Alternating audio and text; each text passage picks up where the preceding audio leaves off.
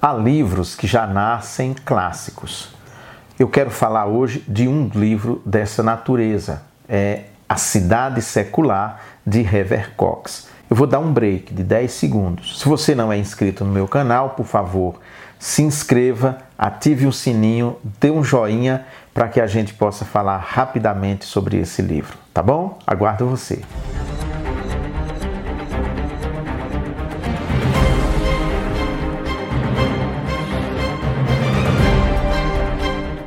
A época da cidade secular.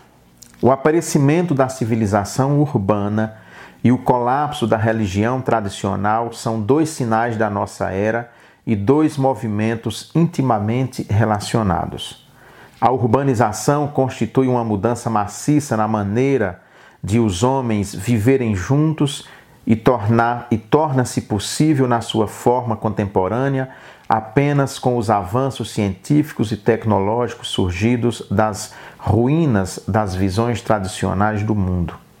A secularização, movimento igualmente significativo, marca uma mudança na maneira como os homens encaram e entendem sua vida em comum e ocorreu somente quando os confrontos cosmopolitas da vida na grande cidade expuseram a relatividade dos mitos que no passado eram julgados inquestionáveis. O modo pelo qual os homens levam sua vida em comum afeta vigorosamente a maneira de entenderem o significado dessa vida e vice-versa. As aldeias e grandes cidades são dispostas de modo a refletirem o modelo da cidade celestial, a habitação dos deuses. Mais uma vez dispostas, o modelo da polis influencia a maneira como as sucessivas gerações experimentam a vida e concebem os deuses. As sociedades e os símbolos pelos quais vivem influenciam mutuamente. É assim que Evercox introduz o assunto para esse livro importantíssimo, publicado em 1965. Esse livro tem minha idade foi um livro que já impactou naquele momento, recebendo tradução em vários países logo da sua publicação.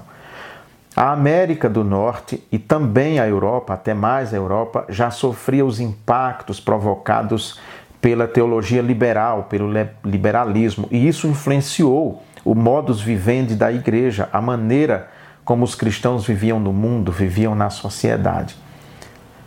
E poucas pessoas tinham feito um trabalho tão acurado de análise dessa mudança para entender o que estava acontecendo. De maneira que esse livro é importante para a gente entender, por exemplo, o cristianismo de hoje, do século 21. Não tem como a gente compreender o cristianismo do século 21 sem ir para essas raízes, para o princípio dessas transformações que já foram detectadas por Evercox e outros teólogos, grandes teólogos, mas ele especificamente nesse seu livro, ele então trata de assuntos importantíssimos. A primeira parte, o aparecimento da cidade secular, como é que surge, as fontes bíblicas da secularização. A secularização, diz ele, é a libertação do homem da tutela religiosa e metafísica, a volta da sua atenção dos outros mundos para este. Mas como começou essa emancipação? Quais são suas fontes? A sociedade contemporânea, ela é também dicotômica. A religião está num compartimento, a vida social noutro compartimento, a vida, o mundo do trabalho noutro, a vida familiar noutro ainda. Então, é uma sociedade que está dividida e o religioso foi isolado, restringido ao templo, ao momento de culto, o momento que as pessoas se reúnem para cultuar. De maneira que, por isso que a gente inclusive diz, religião e política não se discute, futebol não se discute. Ora, porque isso entra na esfera pessoal, íntima. É assim que o mundo contemporâneo vê religião, diferentemente do mundo de Jesus Cristo, que não havia fronteira entre cultura religião, costumes, política e economia. Tudo era uma coisa só, junto e misturado. Evercox analisa essa mudança e as consequências que ele já detectou há 52 anos atrás. Esse é um livro profético, porque ele lança luz sobre o futuro. Já naquele momento, ele percebendo a sociedade do seu tempo, ele quer entender o futuro, como vai ser o futuro da igreja. Secularização versus secularismo, continua debatendo o assunto. O livro, é, na a segunda parte do livro, ele vai tratar sobre a igreja na cidade secular, como é que, que é hoje a igreja, como a igreja se relaciona com o mundo e com essa sociedade secular. Ele diz que o ponto de partida de qualquer teologia da igreja terá de ser hoje uma teologia da mudança social a igreja é, antes de mais nada, uma comunidade que responde, um povo cuja tarefa é a de discernir a ação de Deus no mundo e a de aliar-se à sua obra. Então, já é uma situação bem diferente do que era antes, principalmente na primeira metade do século XX. Uma igreja cuja vida é definida e formada pelo que Deus está fazendo agora no mundo, não pode ficar presa a essas especificações antiquadas. Começa o grande questionamento do ser cristão, de viver no mundo. A gente precisa lembrar também que tinha acontecido, estava, na verdade, quando ele escreveu esse livro, estava ainda em desenvolvimento o Concílio Vaticano II, aquele concílio da Igreja Católica Romana, que é importantíssimo quando João 23 diz que precisa abrir as portas, as janelas da igreja para o mundo, para as questões do mundo.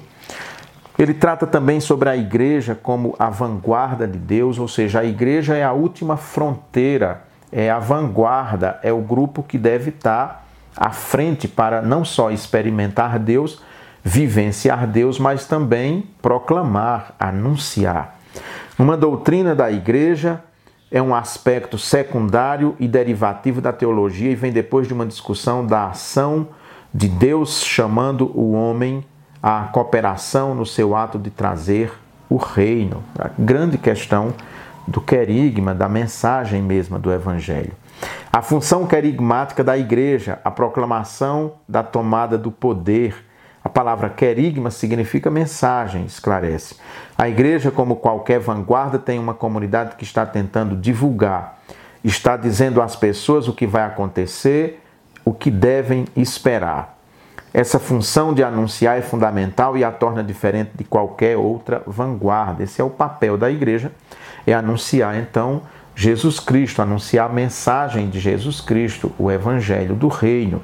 E tudo isso mudou muito no mundo contemporâneo. Agora, principalmente, quando nós temos na igreja uma onda ultraconservadora que está voltando, que tem uma outra concepção de poder, que tem uma outra concepção de, de cultura e está aí sendo anunciada uma guerra cultural. Hoje é essa grande fronteira que tem grupos mais extremistas eh, de direita dentro da igreja tem feito questão de fazer. A terceira parte, excursões no exorcismo urbano, o trabalho e o lazer na cidade secular.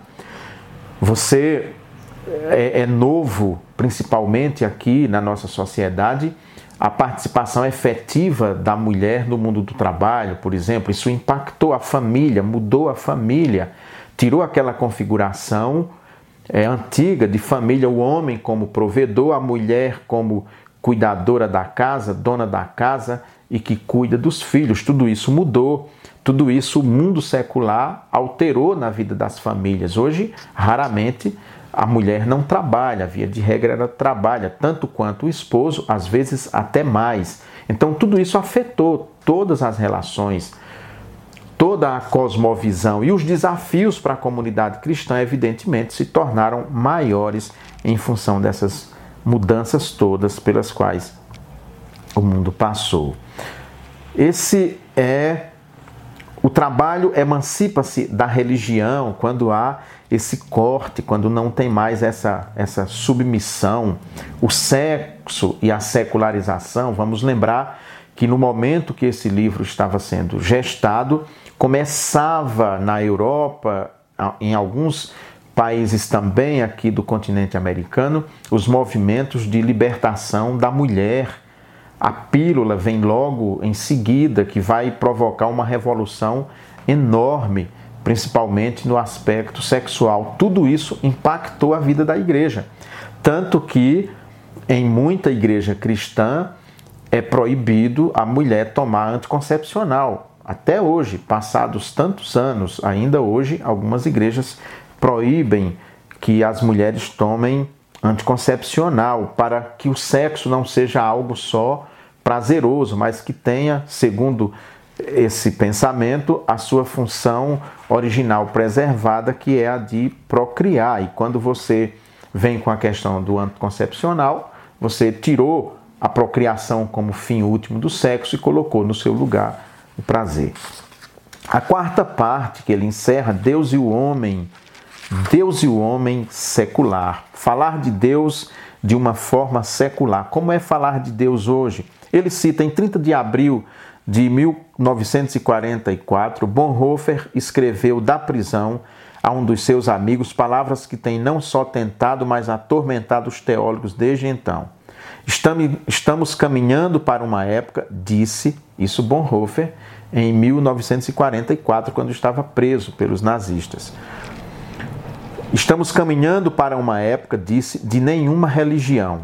Como falamos de Deus sem religião? Como falamos de Deus de uma forma secular? Esse já é um, um pensamento e um desafio que Bonhoeffer viu e antecipou para a sociedade que nós vivemos hoje, né? Aí Evercox diz: não é de surpreender que a pergunta de Bonhoeffer nos incomode.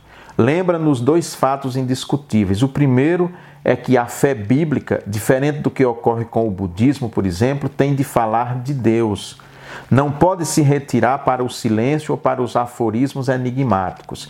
Um Deus para o qual as palavras humanas não possam apontar não é o Deus da Bíblia. Ou seja, a experiência cristã não é algo que eu deva ou possa viver no meu mundo particular, privado, porque ela está intimamente ligada ao querigma, ao id, ao ide e anunciai, falai do reino de Deus, pregai Jesus Cristo.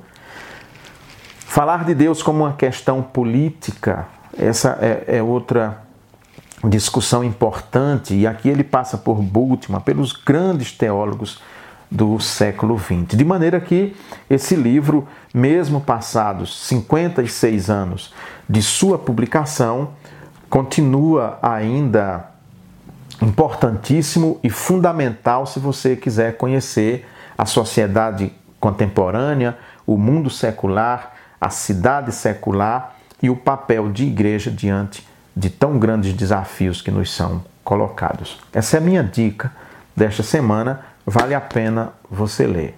Tudo bem? Se você ficou até aqui e ainda não é inscrito no meu canal, por favor, se inscreva, dê um joinha, comente e, mais do que isso, compartilhe com outras pessoas para que esse canal possa ter o papel que a gente espera que ele tenha. Tá bom? Bye bye, até breve.